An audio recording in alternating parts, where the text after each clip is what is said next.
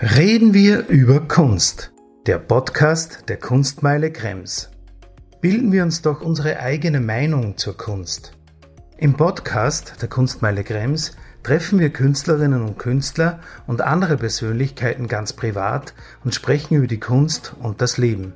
Mein Name ist Gottfried Gusenbauer, ich bin der künstlerische Direktor des Karikaturmuseums Krems und begleite Sie in diesem Podcast anlässlich des Jubiläums zu 20 Jahre Karikaturmuseum Krems. Ich darf Sie recht herzlich zum Podcast des Karikaturmuseums Krems begrüßen. Wir sind heute im MAC, im Museum für angewandte Kunst in Wien, und ich spreche mit Katrin Bokorni-Nagel, der Leiterin der MAC-Bibliothek und der Kunstblättersammlung, über den Karikaturist und Architekten Gustav Peichel, aka Hieronymus. Gustav Peichel schenkte dem Museum für angewandte Kunst sämtliche architektonische Skizzen, Entwürfe und Pläne zu seinen in Österreich entwickelten Bauprojekten. Die rund 8000 Entwurfzeichnungen und Pläne werden in der Bibliothek und Kunstblättersammlung des MAC aufbewahrt und wissenschaftlich erforscht. Vielen herzlichen Dank, äh, dass du heute hierher gekommen bist ins MAC. Und es war wirklich ein, eigentlich ein wunderschöner Anlass für mich, mich mit einer Ausstellung nochmal zu beschäftigen, drei Jahre nachdem ich sie quasi kuratiert habe und sie gelaufen ist hier im Museum, sehr erfolgreich gelaufen ist. Natürlich Grund war, dass Gustav Beichel einer der ganz, ganz großen Architekten Österreich sowieso ist, äh, durch seine vielen Karikaturen auch auf breiter äh, Ebene wirklich in der österreichischen Bevölkerung sehr bekannt ist. Und ähm, ja, es war für mich sehr schön, sich noch einmal äh, damit zu beschäftigen. Der Grund, warum wir 2018 die Ausstellung anlässlich seines 90. Geburtstags gemacht haben, war, weil er uns 2013 seinen gesamten Nachlass, architektonischen, damals noch Vorlass, von über 8000 Zeichnungen, Entwürfen, Plänen, äh, Pausen, äh, Dokumenten äh, von seinen österreichischen Architekturen überlassen hat. Und, Unglaublich. Ähm, über 8000 Blätter waren die alle in dem Büro am Opernring? Nein, Oder? überhaupt nicht. Mhm. Das war auch so charmant. Also mhm. ich habe den Anruf bekommen vom Büro, Gustav Beichel, ja, ich soll bitte so schnell wie möglich nach Klosterneuburg kommen. Mhm. Äh, dort hat er am Stadtplatz ein Haus gehabt mhm. und dort war das Archiv mit all seinen Architekturentwürfen. Äh, ja, 8000 Blätter, Zeichnungen, Entwürfe, Konzepte. Das ist also eigentlich äh, schon ein unglaublicher Umfang, oder? Es gibt ja einige Nachlässe hier in dieser Bibliothek von namhaften Architekten. Wie geht man damit um, wenn man sowas bekommt? Na, dazu muss man vorausschicken, das sind ja nur die Pläne und Zeichnungen für die österreichischen Bauten. Er hat im genau. gleichen Jahr, hat er ja auch äh, der Akademie der Bildenden Künste in Berlin mhm. sämtliche Entwürfe, Zeichnungen für die deutschen Bauten geschenkt. Ja? Also insofern sind diese 8000 äh, ja nur ein Teil seines Schaffens. Also das war unglaublich. Genau. Mhm. Über 50 Jahre war er produktiv als Architekt und da kommt natürlich schon einiges zusammen. Er hat fast 80 Bauten wirklich realisiert und also das ist eine Fülle. Aber es ist auch großartig, dass das alles archiviert ist. Ist das eigentlich üblich bei Architekten, dass das so ein gutes Archiv sozusagen angefertigt wird? Naja, also man muss sagen, ich bin natürlich als Sammlungsleiterin für Bewahren, Erhalten, Forschen zuständig und Sammeln. Und das natürlich so ein Konvolut zu bekommen, einerseits natürlich keine Seltenheit, wir haben immer wieder Schenkungen oder Ankäufe, aber andererseits so perfekt geordnet ja, mhm. und vorbereitet, wie diese ganze Übergabe des Peichelbestandes war, das muss man eigentlich suchen und war eigentlich eine ganz, ganz äh, tolle Vorarbeit, die da geleistet wurde. Sein ganzes Büro hat jahrelang das für diese Übergabe vorbereitet. Ja, es ist großartig, weil es gibt zum Beispiel nur so zur Karikatur, wir haben nämlich auch mit der Archivmitarbeiterin, mit der Frau Magister Jussel vom Hieronymus Archiv, da gibt es über 11.000 Zeichnungen, also das ist auch geordnet, also er hat da wirklich professionell und auch mit, mit, mit totalen Einsatz sozusagen an seinen Archivierungen seiner Arbeiten parallel gearbeitet. Und für uns ist das jetzt im Nachhinein natürlich ja eine große Chance, auch da weiter zu forschen und auch zu überlegen, was ist da alles passiert mit diesen, mit diesen Zeichnungen, wie war der Zeitgeist und wenn das in der Architektur jetzt von den österreichischen Bauten auch so ist, ist das natürlich großartig. Ja, ich weiß natürlich nur von den Kollegen in Berlin, die haben begonnen, mhm. das natürlich auch, wie es heute halt üblich ist, im Computer zu erfassen, in Datenbanken, auch äh, bildmäßig zu erfassen, also zu digitalisieren. Bei uns ist es so, dass wir rund 4000 dieser Objekte bisher schon in unserer Datenbank erfasst haben. Okay. Aber der Rest wartet noch darauf. Es ist natürlich eine irrsinnige Manpower und ein Aufwand und natürlich auch ein finanzieller Aufwand, der dafür notwendig ist, etwas derart Umfangreiches ordentlich zu sichten und zu bewerten und äh, zu beschreiben. Aber wir sind auf einem guten Weg und ähm, es war auch das natürlich die Grundlage für die Ausstellung, die dann 2018 stattgefunden hat. Wobei es sehr nett war, weil ähm, für diese Ausstellung, Gustav Beichel war ja bis zum Schluss absolut aktiv und, und geistig fragen, agil genau. und mhm. hat sich da also wirklich maßgeblich auch eingebracht, natürlich mhm. mit Unterstützung seines Sohnes Markus Beichel, ja. der da also mhm. ganz viel, viel Energie hineingesteckt hat in das Projekt. Und die beiden haben gemeinsam 15 Projekte ausgewählt, die für Gustav Beichel so wichtig waren, dass er gemeint hat, so am Ende seines Lebens möchte er so sein architektonisches Werk präsentieren. Und das waren wirklich Arbeiten von den späten 50er Jahren, also angefangen eben von seinem ersten Wohnhaus, das er gebaut hat, war eigentlich sein erstes Bauprojekt, in dem er bis zu seinem Tod auch gelebt hat, also bis eben dann äh, seine letzten Bauten, die in den äh, 90er Jahren eigentlich. Das ist toll eigentlich. eigentlich. Das hat er mir auch erzählt. Am Anfang als Architekt versucht man einfach irgendwas zu bauen, ja, Aufträge zu bekommen. Und dann hat er sich entschlossen, er baut eigentlich sein erstes Wohnhaus und bewohnt das auch selbst. Ja. Und es ist ein wirklich großartiges Haus. Es ist wirklich äh, auch äh, da widerspiegelt sie wieder so die einzelnen Elemente, ob das jetzt die, die schmalen Eingänge sind oder so, auch oft, die man bei anderen Häusern oder bei anderen Bauten sieht, ist einfach Peichel pur, kann man sagen. Naja, und es ist bis heute eine ja. Architekturikone, dieses Wohnhaus. Ja. Also er hat sein erstes realisiertes Bauprojekt wird gleich, äh, wird gleich eigentlich eine wichtig, Ikone. Dass es in jedem Architekturführer drinnen ist. Ne? Unglaublich. Und ja, wie gesagt, zum Beispiel die Stiegensituation, die ja bei seinen Bauten immer so wichtig ist, ist da in diesem Haus schon so maßgeblich. Und ich habe dann irgendwann einmal mit ihm gesprochen, dass ich so beeindruckend finde, wie fit er noch ist. Er hat gesagt, ja, das ist auch sein Haus, ja, weil er also immer diese Stiegen jeden Tag musste er rauf und runter gehen, mhm. äh, weil also auch so diese Funktionen, das war auch was, das Roland Reiner schon mhm. gemacht hat, mhm. dieses Trennen von Arbeiten, Wohnen, Freizeit eben und äh, dadurch war das natürlich in dem Haus auch getrennt und er musste also jeden Tag, um, um schlafen zu können, natürlich diese Stiegen gehen und das hat ihn sogar das hat ihn eigentlich äh, fit gehalten. auch so fit gehalten. Ja, ja, und das ist aber auch schön, dass du sagst, er hat sich wirklich selber da mit eingebracht bei dieser Ausstellung. Das ist natürlich eine große Chance. Aber wie bricht man das trotzdem runter von 8000 Zeichnungen, Plänen und dann gibt es 15 Projekte? Der Markus Beichel hat mitgearbeitet, sein Sohn, der selber auch Galerist ist, ist ja doch dann irgendwie ein harter Prozess. Ja, ja, also es war durchaus eine intensive Zusammenarbeit und äh, sehr abwechslungsreich. Und äh, also wie gesagt, für mich war das wirklich gut diese Vorgabe, es soll sich um diese 19 Gebäude handeln, weil es war Gustav Beichel, glaube ich, einfach wichtig, dass er genau diese 15 Gebäude zeigen kann. Und ich habe halt versucht, bei der Auswahl zu den einzelnen Gebäuden den Entwurfsprozess zu zeigen. Also mhm. wirklich so von der ersten Skizze und ich meine, er sagt ja, für ihn ist ja die Skizze so ganz wichtig gewesen. Ja? Und mhm. ich finde das so spannend in Zeiten, wo es eigentlich nur noch um Digitalisierung äh, geht, wo die Architekten nur noch am Computer zeichnen, äh, dass es noch Architekten gegeben hat, wie eben Gustav Beichel, die sagen, also die Skizze sind so die ersten Ideen, das ist das Abenteuer auf Papier, also das sind so Schlagworte, die er ja. formuliert hat. Oder ähm, auch, dass einfach die Zeichnung das Wichtigste für Architekten ist, ja, nicht dann das ausgeführte genau. Gebäude. Und die Skizze ist quasi die einfachste Form der Zeichnung äh, und ist quasi die Sprache des Architekten. Genau, das ist total interessant, weil er, glaube ich, dann sogar einen eigenen Preis auch noch irgendwie installiert, so über die, die Handzeichnung. Und Erlebst du das jetzt? Gibt es da vielleicht auch wieder so eine Art Retro-Bewegung oft bei Architekten, dass die Skizze wieder entdeckt wird? Oder geht da jeder einfach seinen eigenen Weg von der digitalen Entwurf ich glaube nicht, dass sich die Architekten heute diesem Digitalen äh, entziehen können. Das ja. ist gar nicht mhm. möglich.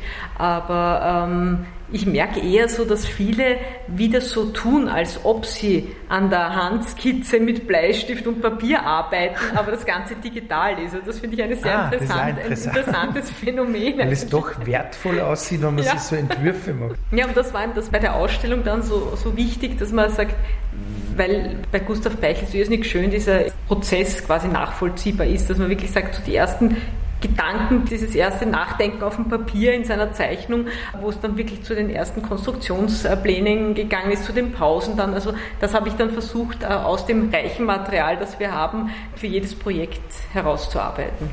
Und es gibt ja auch in seinem Schaffen bei den, bei den Karikaturen gibt es nicht nur so die, sozusagen die politischen Karikaturen, sondern auch so Überlegungen über Architekten, wo er so zum Beispiel so Stadtlandschaften, die sehr technisch wirken und dann sieht man den Architekt, wie er in sein einfaches Holzhaus zieht oder so. Äh, und ich finde auch, dass er da mit sehr viel Witz auch in der Architektur arbeitet. Kann man das so beschreiben, dass man Beichels Architektur irgendwie so mit einem besonderen Witz sehen kann? Ja, also er ist, wie gesagt, er ist nicht umsonst sowohl Architekt als auch Karikaturist und beides mit gleich hohem Niveau. Also äh, insofern beeinflusst natürlich jedes Interessensgebiet äh, sich gegenseitig und seine Architektur ist immer voller Humor und Witz. Und wenn man so mhm. die ersten Skizzen sieht, also das habe ich bei der Ausstellung dann auch gezeigt, da waren wirklich so richtige Karikaturen als erste Entwürfe seine Gebäude. Ja? Also mhm. war, da hat man einfach gesehen, er kann sich weder von dem einen äh, noch vom anderen lösen, wenn er, wenn er eine Aufgabe erfüllt. Ja, das ist toll. Ja, und dann gab es ja auch ein Projekt, das wirklich unterirdisch gebaut war. Das klingt doch sehr interessant, auch in dieser Zeit, wo es passiert ist. Kannst du uns da etwas darüber sagen?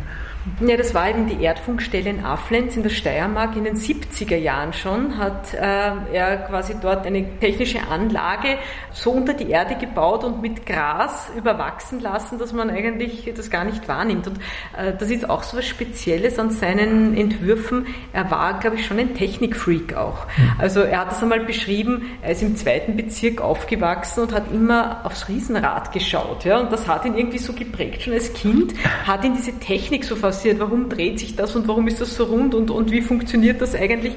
Und das kann man auch fast in all seinen Entwürfen mhm. und Arbeiten und ausgeführten Dieses Kreissegment, sehen. dieses Rad. Mhm. Genau, und, und, und dass er einfach immer so gern die Technik verbunden hat. Also da hat er auch das Reha-Zentrum Meidling gebaut, ja, da hat die ganze Klimaanlage sichtbar dann am Dach oben äh, stationiert, ja, mhm. äh, dass man das einfach sehen kann. Also das finde ich auch so etwas, das ganz speziell war und eigentlich seinen wirklich auch internationalen Ruf hat er dann mit den ORF-Zentren ja, äh, ja, ja. äh, gehabt, diese sechs, äh, die ja quasi wie in Serie erschienen sind, weil sie in sechs Bundesländern völlig gleich mhm, waren vom mhm. Entwurf her.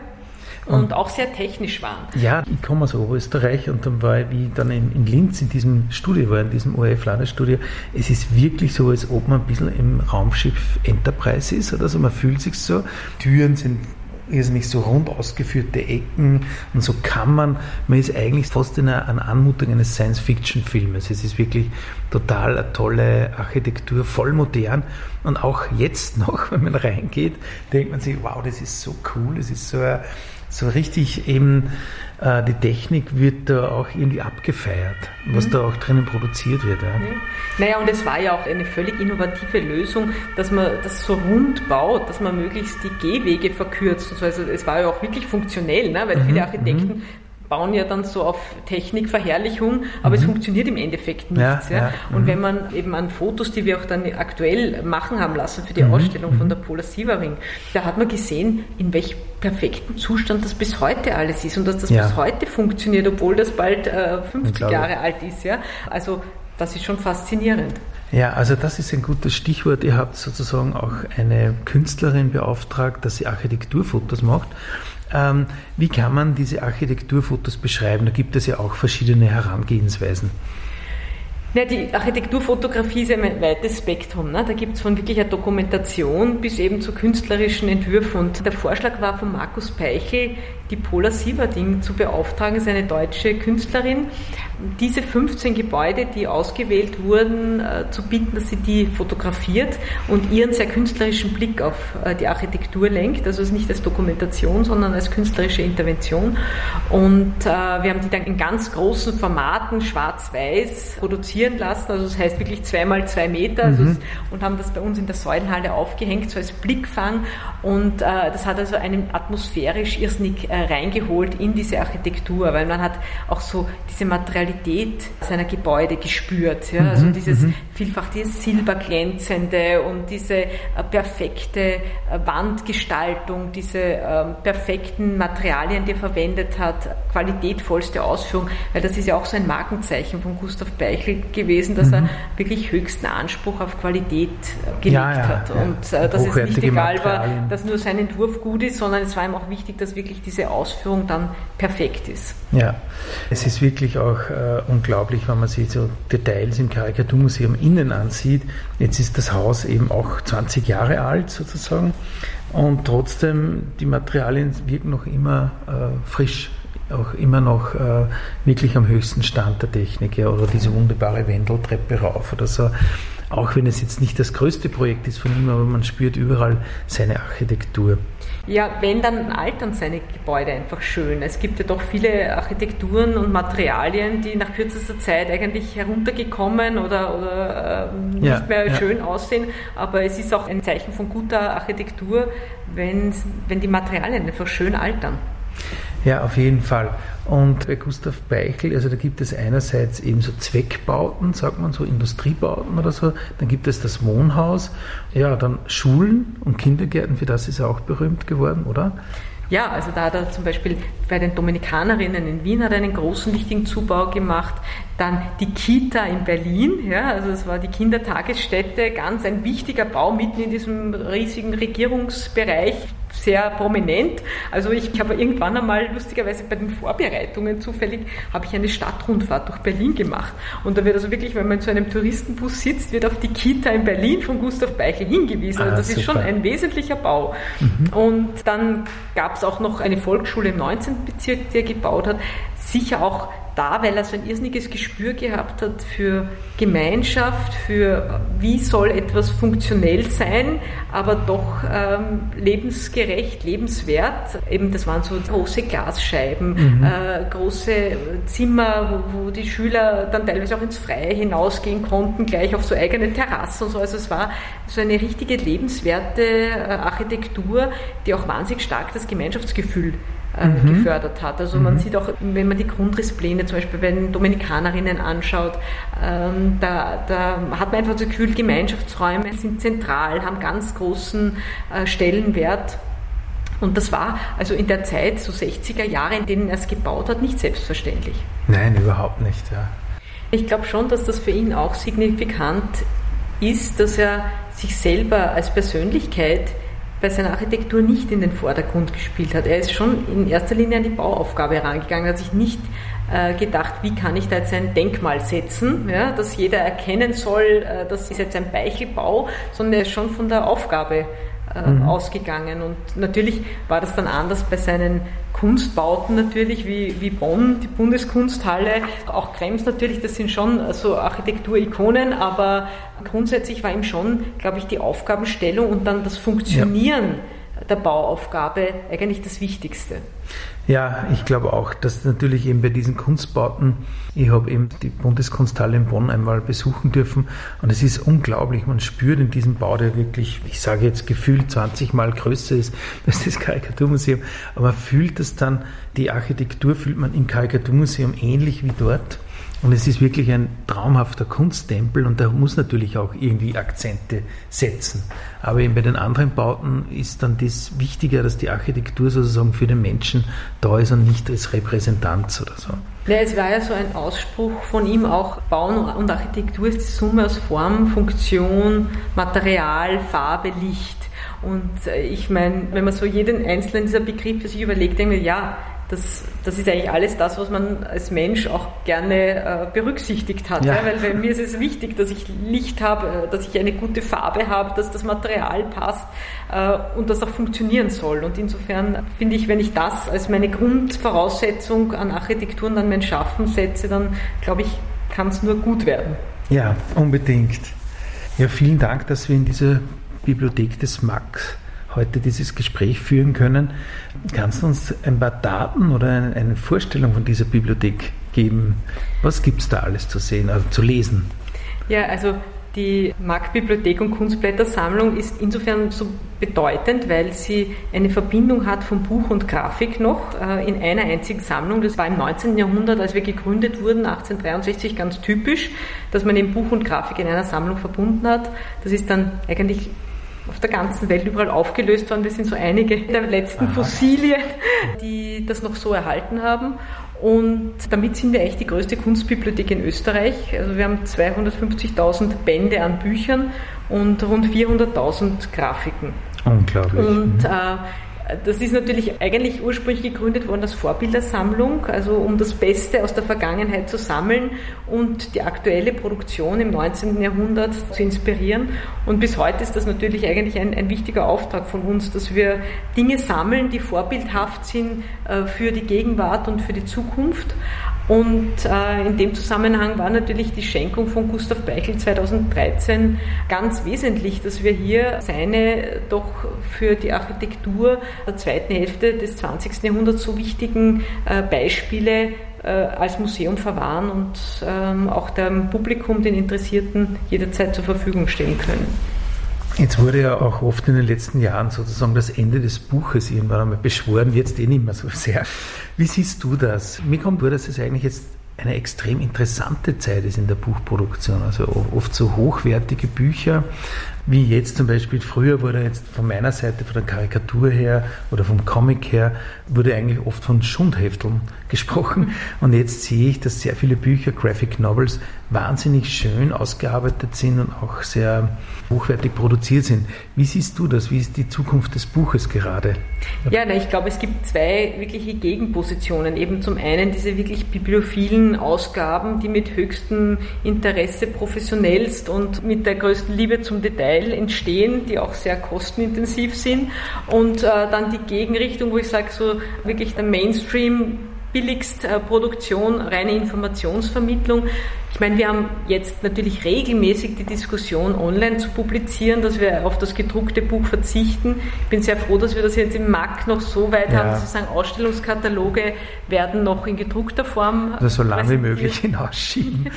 naja, ich sage immer, es funktioniert nicht. Mhm. Bevor nicht jemand kommt und sich wirklich ein ganz neues System überlegt, mhm. äh, um Informationen online zu zeigen, wird es nicht angenommen werden und ist es mhm. auch nicht sinnvoll. Also ich habe mir viele Online-Publikationen angeschaut, die so quer durch in der Welt äh, erscheinen und es kann nicht die Lösung sein, dass ich mit einem Cursor hunderte Seiten durchscrolle und lese oder draufdrücke und es blättert sich dann automatisch online um. Also ich glaube, bevor dann nicht irgendwelche coolen Techniker, mhm. Grafikdesigner kommen und sich ein ganz neues Konzept überlegen, ja. dafür wird sich das nicht durchsetzen, das Online-Buch. Ja. Und solange werden wir sicher das gedruckte Buch zum Glück ja, noch und, haben. Und vielleicht parallel eine zweite Ausgabe, wo man, ich stelle mir das so für vielleicht in den Volltext zu, dann, das wäre vielleicht ganz interessant, manchmal in einem Buch oder so, wenn es sehr umfassend ist, ja. Oder vielleicht auch die Möglichkeit, einen Link, dass man draufklickt und geht woanders hin. Aber ich glaube, das Richtige ist noch nicht äh, das hast du sehr schön gesagt, ist noch nicht gefunden. Ja. Das Werk von Gustav Beichel besteht ja eigentlich aus drei Beständen. Das eine sind äh, die Architekturzeichnungen für die österreichischen Projekte, die ja hier eben im MAC liegen seit 2013. Dann äh, der zweite Teil der deutschen Architekturprojekte in Berlin in der Akademie der Künste. Und dann gibt es ja noch den Karikaturbestand Nachlass. Und ich finde, es war wirklich großartig von Gustav Beichel, dieser Weitblick, schon früh zu sagen, ich kümmere mich darum, dass mein Werk an die Orte kommt, wo es hingehört, die das Verwalten, Bewahren und Aufheben für die Zukunft. Weil das Schlimmste ist natürlich immer, und das passiert ja natürlich oft dann mit solchen Beständen, wenn sich niemand mehr darum kümmert oder so, dass die in alle Winde zerstreut werden und dann natürlich auch wertlos sind, weil sie für die Forschung nicht mehr da sind und man daraus nichts mehr entwickeln kann. Weil wenn ich jetzt anfangen muss, jedem Architekturplan in fünf verschiedenen Privatsammlungen nachzuforschen, dann werde ich daran scheitern oder es äh, gar nicht einmal angehen können. Also daher finde ich, dass das ein ganz großer, weitsichtiger Blick war von Gustav Beichel, äh, sich so eben für seinen Vorlass schon einzusetzen und diese Entscheidungen zu treffen. Ja, also da sprichst du mir aus der Seele. Vor allem in der Karikatur ist es auch wirklich total interessant, wie man halt Zeitgeschichte nacherzählen kann. Mit einer Karikatur ist man sofort im Thema, man ist sofort in einer Zeit drinnen, man hat einen Spiegel, wie haben sich die Leute vielleicht mit diesem Problem oder mit dem politischen Skandal auseinandergesetzt. Und dann kann man auch damit sehr gut in der Vermittlung arbeiten. Also wir sehen das auch so, dass diese dieser Schatz, dieses Archiv unbedingt auch bestehen bleiben sollte und möglichst beisammen bleiben soll. Das ist uns Archivisten immer ganz wichtig und dann kann man auch weitere Erkenntnisse für die Zukunft schaffen. Ja, ich sage vielen Dank für diesen interessanten Einblick. Dann vielen Dank auch noch für das Gespräch über Gustav Beichel. Ich glaube, wir haben jetzt wirklich auch in sehr kurzer Form gehört, Beichels Architektur, was da wichtig war, auch für ihn als Architekten. Und vielleicht noch eine ganz kurze Frage am Ende. Es gibt einige Karikaturisten, die auch Architekten sind. Ja. Siehst du eine Gemeinsamkeit in diesen beiden Formen zwischen Architektur und Karikatur? Siehst du da etwas Besonderes, was da wirkt? Naja, die Zeichnung, das Grafische ist natürlich schon das, was ähm, eigentlich die Voraussetzung für beide Bereiche ist. Und äh, das hat halt Gustav Beichel in einer perfekten Symbiose vereint. Und ich bin irrsinnig froh, dass jetzt der Teilnachlass bei uns ist, dass ein Teilnachlass in Berlin ist, also in Großinstitutionen und vor allem die Karikaturen alle in Krems verwahrt werden. Ähm, es war irgendwann einmal ein Angebot, ja, ob ich nicht äh, Karikaturen auch haben möchte vom Beichler. Ich habe gesagt, nein, alles soll nach Krems kommen, weil dort ist jetzt das Kompetenzzentrum dafür und äh, das sollte man auch jetzt nicht durchmischen. Ja. Wir haben die Architektur und dort ist die Karikatur anzusiedeln und das soll möglichst dann komplett so sein. ja, das macht Sinn, wenn wirklich große Institutionen, weil die haben sozusagen auch Forscher, Forscherinnen mit dabei und da wird dann das Werk auch wirklich auch aufgearbeitet und bearbeitet. Vielen Dank nochmal. Ja, danke für das Gespräch. Das Karikaturmuseum Krems feiert 2021 seinen 20. Geburtstag. Dieses Jubiläum zum Anlass nehmend erscheinen monatlich von Juni bis November Beiträge bei Reden wir über Kunst, dem Podcast der Kunstmeile Krems. Das Karikaturmuseum Krems als das einzige österreichische Museum für satirische Kunst widmet sich vor allem der politischen Karikatur, der humoristischen Zeichnung bis hin zu Comic und Illustration. Als künstlerischer Direktor des Karikaturmuseums Krems spreche ich, Gottfried Gusenbauer, in den kommenden Podcast-Folgen mit interessanten Gästen über die Themen Kunst und Karikatur, Humor und Meinungsfreiheit. Reden wir über Kunst, überall wo es Podcasts gibt, Spotify, Apple Podcasts und dieser. Viel Spaß beim Anhören.